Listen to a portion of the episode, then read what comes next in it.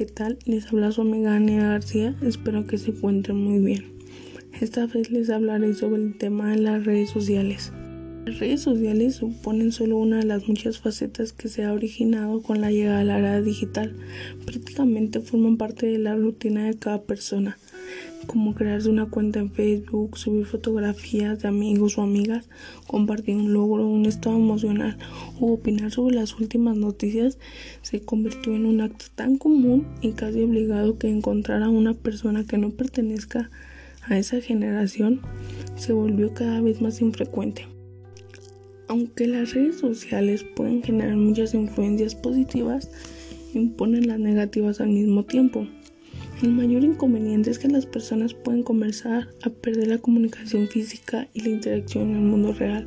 Por ejemplo, si dos personas se convierten en mejores amigos en línea, no tienen contacto físico ni visual, solo no hablan entre sí en el mundo real. Además, no habrá conversación entre los socios en el trabajo, ya que los sistemas son control de la computadora y pueden comunicarse simplemente escribiendo algunas palabras en el cuadro de chat. La segunda influencia es el caso de los estudiantes y niños. Si bien los estudiantes pueden obtener conocimiento cuando usan las redes sociales, también pueden enfrentar amenazas y riesgos en línea. La mayoría de las personas cree que la tasa de delitos cibernéticos aumentará en un futuro, ya que los delincuentes pueden manipular diferentes formas y métodos de crímenes. Por otro lado, existe la posibilidad de que las personas, especialmente entre 15 y 25 años, se vuelvan más adictas a las redes sociales en un futuro.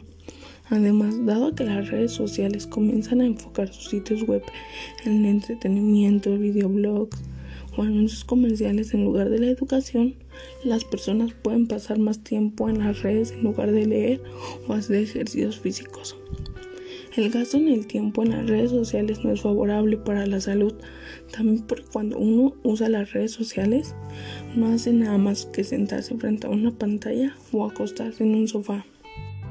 Además de que dañamos a nuestro cerebro con tanto uso de dispositivos electrónicos, el uso de las redes sociales se ha convertido en una adicción. Entre las causas más reconocidas se encuentra la baja autoestima, la insatisfacción personal, la depresión e incluso la falta de efecto. Los adolescentes suelen llenar estos vacíos con los famosos likes, con subir una foto y pues que a veces tienen comentarios buenos y a veces comentarios malos y estos comentarios malos los pueden llegar hasta suicidio porque llegan a ser muy dolorosos para ellos cuando se tratan de su físico. Así que yo los invito a que aprovechen al máximo el estar frente a una pantalla y sacar ventajas del uso como ganar dinero a base del marketing o simplemente buscar alguna rutina de ejercicios y mejorar su condición física.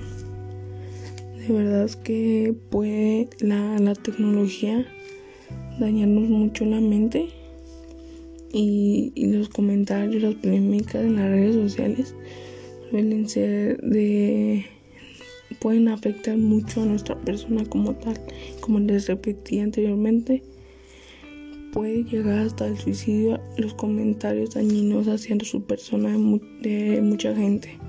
Así que yo los invito a que hagan un uso bueno de las redes sociales, de en sí toda la tecnología.